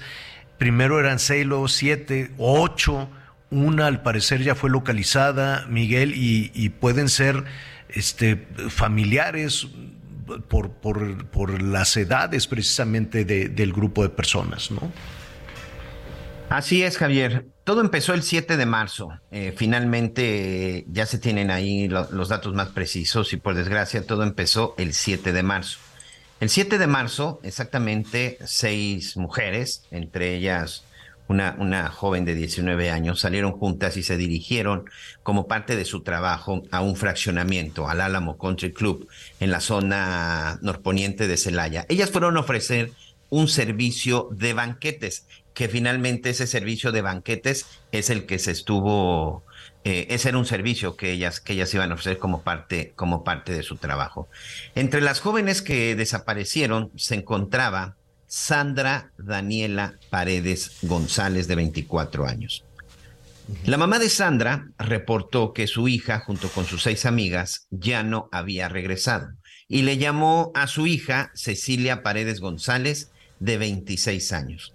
Cecilia no vive con su madre ni con su hermana, ella también se encuentra en el estado de Guanajuato, ella se encuentra en otro lugar, pero le dice a su mamá, no te preocupes, yo voy a buscarla y yo me voy a encargar para dar a, a- presentar la denuncia respectivamente. Y resulta, Javier, que el jueves 9 de marzo, Cecilia le habla a su madre y le dice, estoy ya en el Ministerio Público, ya estoy declarando y ya estoy reportando la desaparición de Sandra y de sus cinco amigas. Posteriormente, alrededor de las 10 de la noche, una hora después, ya no volvió a contestar ningún mensaje Cecilia de 26 años. Es decir, la joven que había, ah, se presentó al Ministerio Público en Celaya para reportar la desaparición de su hermana, posteriormente ya no contestó el teléfono do- eh, prácticamente esa misma noche. Los policías judiciales reportan que salió caminando por su propio pie, porque después los judiciales fueron a la casa de la, de la mamá de Sandra y de Cecilia a buscarla, porque había quedado de proporcionarles más datos e incluso algunos teléfonos de gente conocida o de gente que se encuentra a su alrededor Qué y dicen que ya no les contestó. El hecho es que hoy Cecilia y Sandra, ambas hermanas, están desaparecidas. Cecilia todavía no está en la lista ni todavía se lleva a cabo eh, la alerta del protocolo para considerarla como una persona desaparecida, porque la mamá no ha querido presentar la denuncia, porque dice que al no vivir con ellas, que en ocasiones, bueno, pues que ha estado, que de repente ella, eh, pues deja de comunicarse varios días, aunque esta situación a mí me parece que es extraordinaria, porque tiene que ver primero con la desaparición de la persona, pero el hecho es que hoy Cecilia y Sandra, ambas hermanas, se encuentran desaparecidas y con ellas son ocho, en total serían nueve, ocho con denuncia y una sin reporte oficial, señor. Oye, y extraño, ¿no? Raro que el Ministerio Público a esas horas de la noche diga, ah, es que nos faltó un dato. Sí.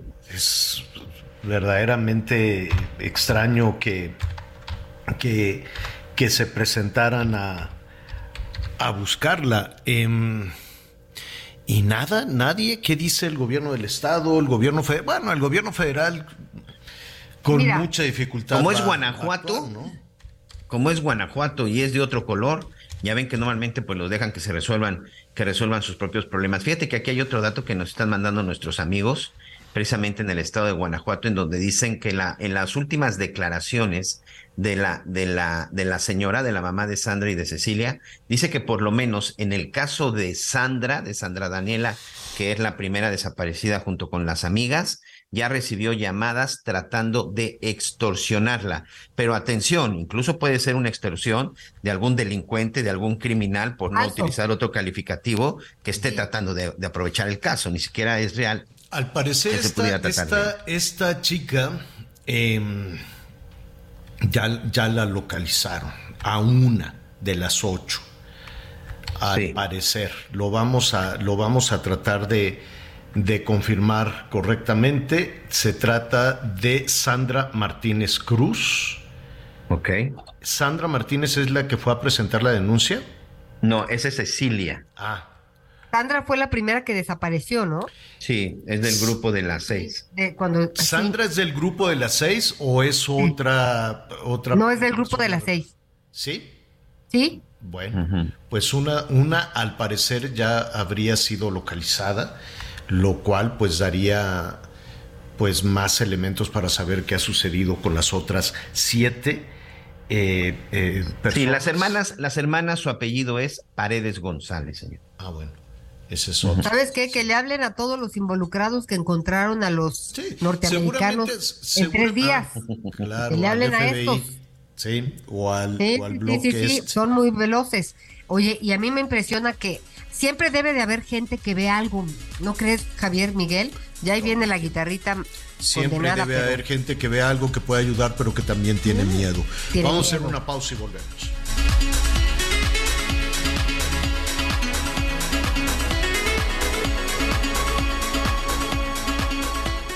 Conéctate con Miguel Aquino a través de Twitter, arroba Miguel Aquino. Sigue con nosotros. Volvemos con más noticias. Antes que los demás. Todavía hay más información. Continuamos.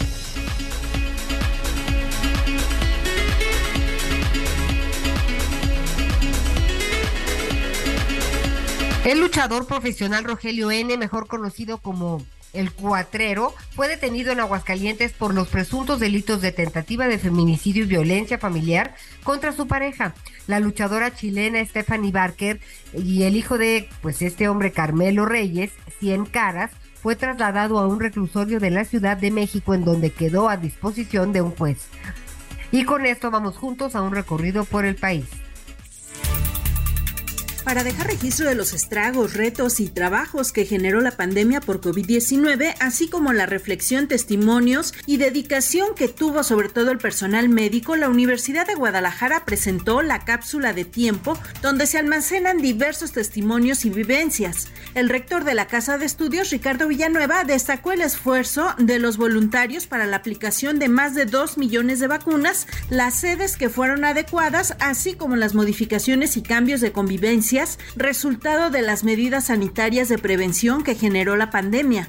La intención es que estas experiencias sean compartidas una vez que se abra la cápsula en 17 años. Esta incluye tres libros de la colección editorial Aislamiento, Testimonio y Perspectiva, así como la recopilación de reflexiones que incluyen áreas artísticas, niños, jóvenes, industria, culturales y creativas, entre otros. Este lunes, la cápsula del tiempo fue presentada en el Paraninfo de la Universidad de Guadalajara y estará visitando los campus de la Casa de Estudios, así como el Hospital Civil para terminar en el Museo de las Artes y será abierta en el 2040. Desde Guadalajara, Mayeli Mariscal, Heraldo Radio. En la región capital del estado de Veracruz se registraron las primeras granizadas de la temporada, informaron autoridades de la Secretaría de Protección Civil y de la Comisión Nacional del Agua. Esto ocurrió principalmente en comunidades de los municipios de Jico, Coatepec y Acajete, los cuales se localizan cerca de la ciudad de Jalapa, la capital del estado. La granizada más fuerte se registró en zonas del municipio de Jico, donde se acumularon grandes cantidades de hielo dejando el suelo color blanco, como si se tratara de una nevada. En ninguno de los sitios mencionados se reportaron afectaciones por la caída de granizo, mientras que en la capital veracruzana solo hubo lluvia moderada en distintos puntos de la ciudad. Protección Civil Estatal también dio a conocer que localizaron áreas de tormentas con descargas eléctricas en Jalapa, Coatepec, Emiliano Zapata, Huatusco, Coscomatepec, Zongolica y en otros municipios. Informó desde Veracruz Juan David Castilla. Oiga, bueno, ya que estábamos hablando de, de, los Spring Breakers y de esta temporada, pues es una temporada de recuperación para prestadores de servicios. Sé que están las alertas de viaje a diferentes entidades, a diferentes entidades del país. No sé qué tanto la toman en cuenta los los eh, norteamericanos, en particular los Spring Breakers o el turismo que regularmente viene por estas fechas, escapando de, pues todavía siguen las, eh, las nevadas y, y, estas situaciones. Pero, em, pues eh, eh, sí hay un, hay un incremento de, de, visitantes y también pues habrá algunas personas que están preparando sus vacaciones de la Pascua, de la Semana Santa y que te tienes pues ya que poner en, en, de, ponerte las pilas para conseguir si quieres viajar en avión, si quieres viajar en autobús, bueno, pues hay, hay una disponibilidad enorme a diferentes, eh, a diferentes destinos. Evidentemente es muchísimo más intenso el movimiento por tierra de los turistas que por aire. La verdad es que nuestro país todavía está limitado en ese sentido, es muy complicado de vez en cuando el conseguir buenas tarifas, el conseguir un espacio, el, tener la certeza de que vas a llegar a la hora que te lo dicen, pues es, ¿no? Sobre todo si tienes que cruzar por la Ciudad de México, el aeropuerto, uno de los aeropuertos más importantes del país, pero pues siempre para quienes tenemos que, que estar utilizando los aviones por nuestro trabajo y, y en ocasiones ir y venir a la ciudad, eh, a algún destino y regresar a la Ciudad de México, pues es prácticamente imposible, es dificilísimo, ¿no? Puedes programar y decir, bueno, voy a una entrevista en, en donde quieras en Monterrey y luego me regreso, o voy a Ciudad no sé es, es, muy difícil tener la certeza de los horarios, ¿no? Que porque problemas con la Ciudad de México, que entonces no se puede y que aguántese una hora y otra hora y otra hora y otra hora. Y si documentas, bueno, adiós, que te vaya bien, de aquí a que sales del aeropuerto, pues ya no llegaste a trabajar en la, en la noche, eso, eso nos pasa mucho. Pero bueno, eh, hay, una, hay una propuesta que entiendo que se estaría eh, revisando y una iniciativa de, eh, de, reforma a las leyes de aviación civil para permitir el cabotaje.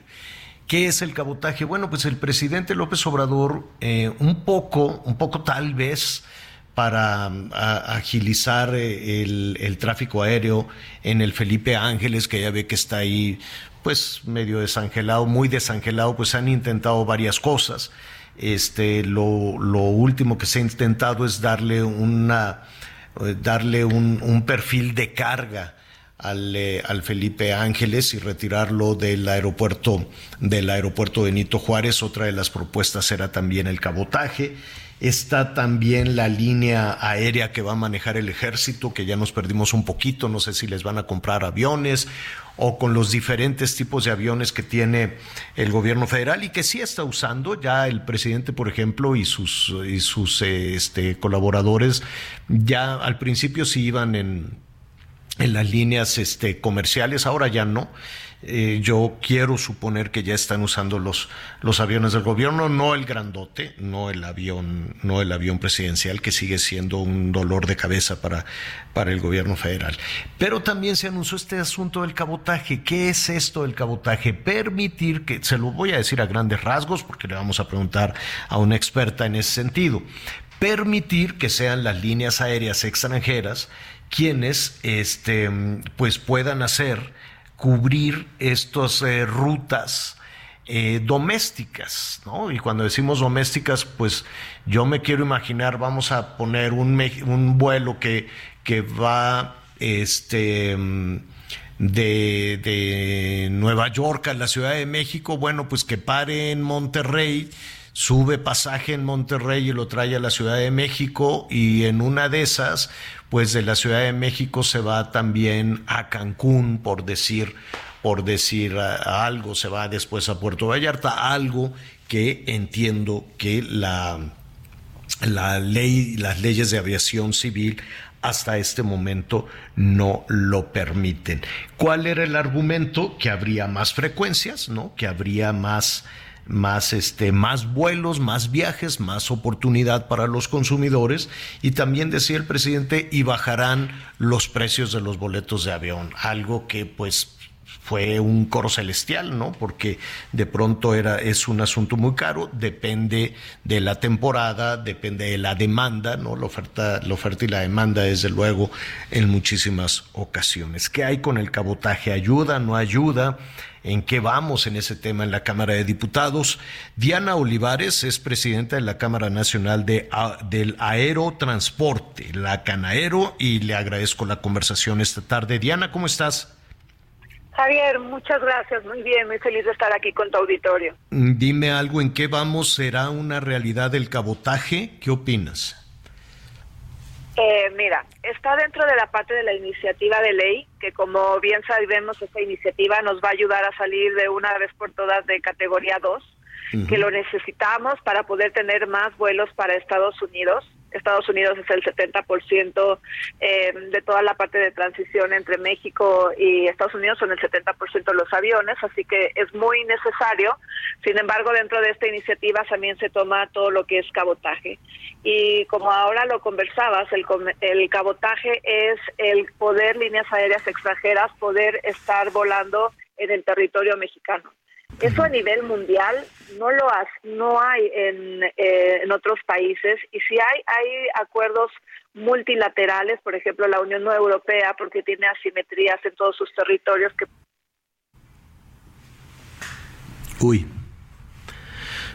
se, se nos cortó la comunicación, nos eh, nos decía, por ejemplo, de la Unión Europea, pero porque están conformados política y económicamente como un bloque, ¿no? Están conformados política y económicamente de otra, de otra forma, entonces es muy probable que se puedan localizar algunos, que usted pudiera encontrar algunos tramos a bajo costo con líneas este, aéreas, eh, por ejemplo, una línea aérea francesa que quiera cubrir, un tramo pues relativamente pequeño en Italia, pues probablemente lo, lo pueda, lo pueda hacer, pero en, son, son, me imagino, otras las condiciones, otras también las situaciones legales. Lo que aquí le queremos preguntar a Diana son dos cosas. Uno, ¿cómo le afecta esto?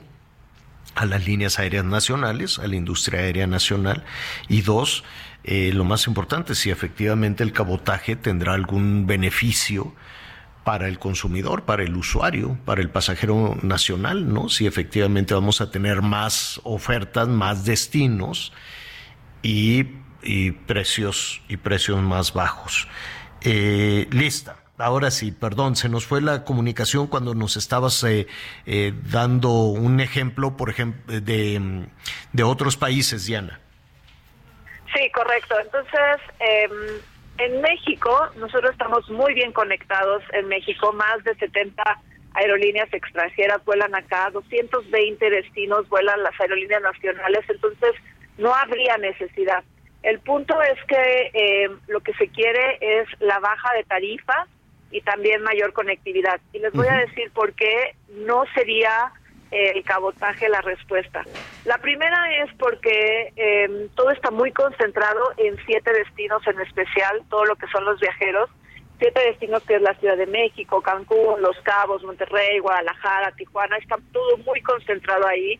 Y por un tema de negocio, también las aerolíneas extranjeras tomarían estos territorios como para poder estar eh, haciendo cabotaje. Entonces no habría esa parte que, que se menciona de conectividad regional, sería muy complicado y difícil a nivel de negocio.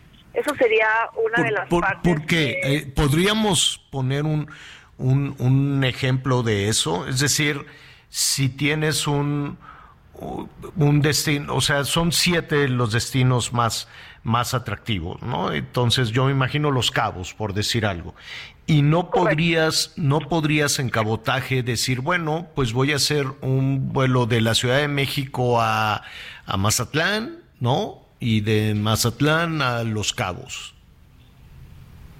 Se podría, de hecho eso es bien importante porque se podría y las líneas aéreas nacionales cubren todo y cubren con muchos vuelos todas estas eh, de territorios que tú mencionas, Mazatlán, Acapulco, pero los principales, el foco, lo prioritario son estas siete. Entonces, las aerolíneas, tanto nacionales como extranjeras, iríamos sobre, Ah, sobre claro. esos destinos Ya y entendí. dejaríamos descubierto, dejaríamos descubierto los otros puntos. Entonces, al final no ayudaría para lo que eh, lo que se ha expresado que, que se quiere para mayor conectividad. Esto no lo haría. El cabotaje no es para eso y lo hemos visto en otros países que lo han intentado.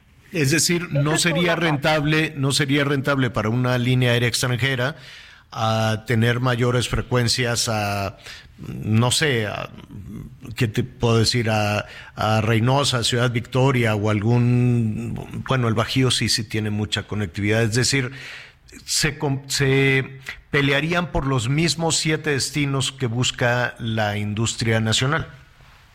Completamente, y dejaríamos eh, desprovistos a los demás. Entonces, este argumento no, no daría. Ese es uno. El otro es que efectivamente con el tema de las tarifas hay que empezar a dividir lo que es el costo para todo lo que son los viajeros. Un boleto, y lo hemos mencionado, el 60 al 40% es la tarifa aeroportuaria. Lo que sobra, el 40 es la tarifa de la aviación. Entonces, eh, hay por otra vía gustaría estudiar la baja de los costos de las tarifas, no por cabotaje. De hecho, eh, ante tanto eh, que vamos a estar con el cabotaje, lo que haría sería incremento de tarifas, desconectividad, perderíamos empleos, fuga de talentos, porque también tanto pilotos como mecánicos, ingenieros que trabajan ahora en la industria nacional, se traerían del extranjero, entonces también perderíamos toda la parte de empleos.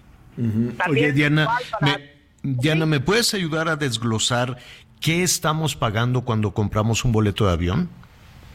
Claro, mira, eh, entre impuestos y tarifa aeroportuaria, aproximadamente en vuelos nacionales, nos estamos llevando entre un 40 a un 60% eh, de tarifa. A ver, impuestos, ¿qué, qué, qué impuestos? Y cuando dices tarifa aeroportuaria, ¿es el dinero que le damos los pasajeros a, a los aeropuertos?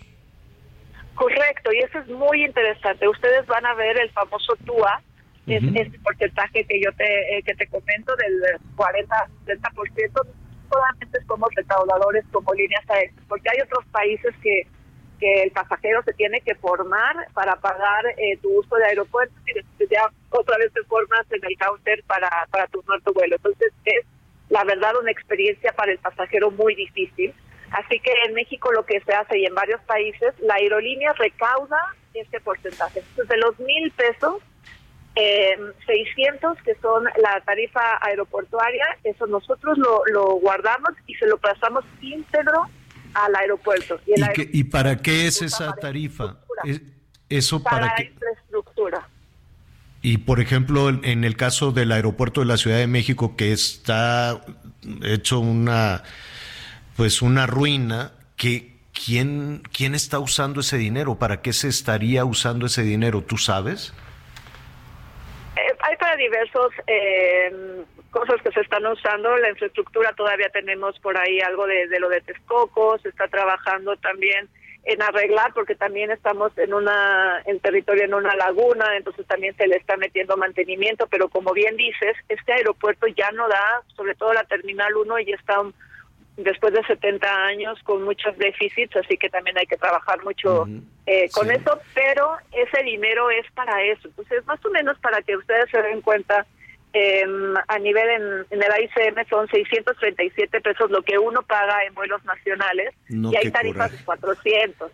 Qué coraje, y- qué coraje saber que estás pagando por algo que está un cochinero, apestoso, sucio, inseguro, te roban. Qué, qué barbaridad. ¿Y qué otro impuesto se paga? Eh, se paga el impuesto del IVA. En general lo que más se lleva es el TUA, es el porcentaje más alto que se lleva un boleto de, avión. Entonces cuando uno dice, ay, mira, está súper cara la tarifa, deberían de eh, empezar a desglosar qué es lo que es de tarifa aeroportuaria. Y también sabes otra cosa, Javier, que te puedo dar como un comparativo. Por ejemplo, en Estados Unidos aproximadamente son 5 dólares de tarifa aeroportuaria. Un aeropuerto de Nueva York, el John F. Kennedy, te cobran 90 pesos de uso de aeropuerto versus nosotros que estamos sobre más de 600, 700 en los internacionales hasta 1.200 pesos. Entonces, ahí está donde podríamos trabajar en el tema del, del precio como una idea más que el cabotaje, porque regresamos al tema del cabotaje. El cabotaje va a vulnerar a las líneas aéreas nacionales. Venimos de una racha difícil de la pandemia. La turbocina cada año va creciendo en cifras de 40%, 50%. eh, así que está muy, muy, muy vulnerable y el cabotaje va a venir eh, realmente a, a- a hacer mucha afectación. Ya este sexenio hemos tenido ya dos aerolíneas que desafortunadamente han han desaparecido y esto merma para el viajero. Al final son menos destinos, menos vuelos, más caras las tarifas porque porque no hay la suficiente eh, ¿Quién tiene, ¿quién tiene que decidir eh, esto? ¿Los diputados? Ahorita está el- están analizando la Cámara de Diputados. Esto apareció a partir del 15 de diciembre, esta iniciativa, y nosotros como gremio, eh, como Canaero, con todas las aerolíneas, eh, aerolíneas, nos hemos acercado a ellos para explicarles cómo nos afectaría y sobre todo cómo le afectaría a- al viajero, te digo, en el tema de, de lo que hemos mencionado. Así que ahorita está en estos momentos, se- se está hablando sobre eso. Lo que sería mejor es que en esta iniciativa se separara, porque necesitamos que se apruebe la iniciativa para regresar a categoría 1, pero el cabotaje sería un tremendo golpe para, para la nación, ni siquiera solamente para industria, nación y viajeros. Diana, te agradezco muchísimo. Este, y estaremos ahí pendientes de lo, de lo que suceda en la Cámara de Diputados y, y pues entender, ¿no? Porque si como usuario nos dicen, oye, vas a tener más frecuencias y te va a salir más barato el proyecto, pues venga, ¿no? Todos decimos, perfecto, muy bien, adelante, pero hay que conocer precisamente más de las afectaciones. Oye, Javier, Sí. pero te- me quedé con una duda al escuchar la charla. Sí, Sí. los están tomando en cuenta eh, a los Sí. expertos, ¿no? Como, como Diana, sí, sí han expuesto todo lo que aquí nos, nos, nos comentó. Sí, sí, sí valen estos comentarios o nada más van por la libre los legisladores. Pues hemos tenido la oportunidad de estar con varios y, y- y me encanta la pregunta porque nosotros, eh, esta industria es apolítica. Yo no sé, de repente nos metimos en, en este eh, torbellino, Sí. pero la industria es una industria de seguridad y todo, así que sí hemos estado en contacto, nos han escuchado y, nos, y tenemos mucha información. Nuestros argumentos son muy robustos, legales, esta- estadísticas, números, así que los hemos presentado y esperemos que tomen una, una decisión que sea lo mejor para la nación y sobre todo para los viajeros. No se vayan con la idea de que van a tener más destinos y van a Claro. las tarifas. Creo que se debe de manejar desde otro lado. Diana Olivares, presidenta de la Cámara Nacional de Aerotransportes, muchísimas gracias y si no tienes inconveniente, pues nos gustaría conocer más, ¿no? De lo que sucede cuando compramos un boleto de avión, cuando subimos un avión, este, conocer la opinión de ustedes sobre la nueva línea aérea que va a manejar el ejército, en fin, hay muchísimo tema, este, que nos, eh, que, estaríamos eh, atentos a poder platicar contigo. Con mucho gusto, me pongo a sus órdenes para también hacer viajeros conscientes y que tengan toda esta información. Muchísimas gracias. Gracias, gracias. Bueno, pues, eh, pues ahí está, sí está caro a veces, a veces eh, volar en, en avión. Oigan, eh, pues rápidamente eh, va a haber eh, ventarrones al ratito, bajará un poco más la temperatura. Eh, por allá en, en la península de Yucatán, pues van a seguir con altas temperaturas, ¿no? Por allá es, no les llega el vientecito, ¿no, Miguelón? Fíjate que sí, ha estado soplando, ha estado soplando el viento, pero la verdad es que es todavía de estos vientos refrescantes. Incluso ahorita se espera también que en estos días este, también tengamos algunos, pues no, no sé si llaman ventarrones, pero sí unos vientos fuertes que también eso, ¿sabes a qué ayuda? A que el sargazo no llegue a nuestras playas, ¿eh? Ah, que qué eso bueno. también, o, sea, se fue. acá la diferencia, acá la diferencia es que el viento sí ayuda y ayuda para mucho, señor. Ah, qué bueno. Oye, pero entonces lo aleja y ya no se viene, ya, ya no lo veremos. ¿Quién sabe, Pues mira, Anita? eh, Porque desaparece de un día para otro y luego llega. Sí, es increíble, pero fíjate que es cierto, ¿eh? Ni todos los días, ni en todas las playas. Maldito sargazo. El sargazo de pronto se puede ir porque precisamente el viento se lo empieza a llevar, vamos a decir, que hacia la zona, hacia la zona de mar adentro o hacia la parte más arriba del Caribe y se lo lleva de la zona de, de la zona de Cancún o de la zona de Tulum y Playa del Carmen es en donde más están sufriendo con el tema del sargazo. Entonces de repente los vientos, bueno, pues hacen que este se vaya mar adentro y que se vaya, que se vaya alejando. Entonces los vientos acá sirven de mucho porque provocan que el sargazo se vaya. Bueno, pues qué bueno. Aquí por lo menos eh, esperemos también que se lleve todo el cochinero de la nata esta que hay generalmente sobre, sobre la Ciudad de México. Entonces con los ventarrones, pues vamos a tener un, un, un cielo limpiecito. Pues ya nos vamos. Eh, ¿De ¿Tan qué se te antoja las...? Sí, ya se fue como agua. Oigan, les recomiendo que vayan a... Qué bonito está Matre. Lleva ahí a, a Clarita. Mm, Tiene un conejito precioso. Lo Pero es que conejo como de llevar. dos metros que está sentado. Es enorme. Es, un, es una persona. Sí. Es- exacto. Un conejo que está ya atendiendo. conejo. Lo vi ahorita en las redes sociales, está increíble. Oiga, ¿de qué, ¿de qué quieren sopita? ¿De qué se les antoja? ¿O qué tal una comida china? ¿Qué tal un, un chap suey, arrocito? ¿Qué más quieren? ¿Rollito primavera? ¿Qué- Sí, rollito primavera, sí. ¿Sí? Sí, me late. ¿Eso Sí les le late? entro. ¿Comidita china? Allá Sí, sí, en... no, la pero merecemos hasta con tanto allá... viento. Hasta Quintana Roo no hay comida china, eso está muy lejos. No, no. Sí, no, no, pero este, de acá de pronto te llegan las Un cuestiones. estas cevichito de pescado, cómete, Miguel. sushi o cosas por el estilo, ¿no? De- Hoy, hoy creo que un cochinita, ¿qué les parece? Ándale, algunos- unos taquitos de cochinita con. Sí, con sí, su sí, sí. cebollita morada y chilito unos habanero. Me, o algo por el estilo. me parece muy bien. Fui echado a perder tú. Sí, sí, está tremendo. Oigan, Estamos muchísimas región, gracias. Anita. Gracias, Buenas Miguel. tardes, gracias. Ya lo Gracias, sabe que yo lo espero provecho. a las diez y media en Hechos Azteca. Uno buenísimo se va a poner. Y lo invito a que siga con nosotros en el Heraldo Radio.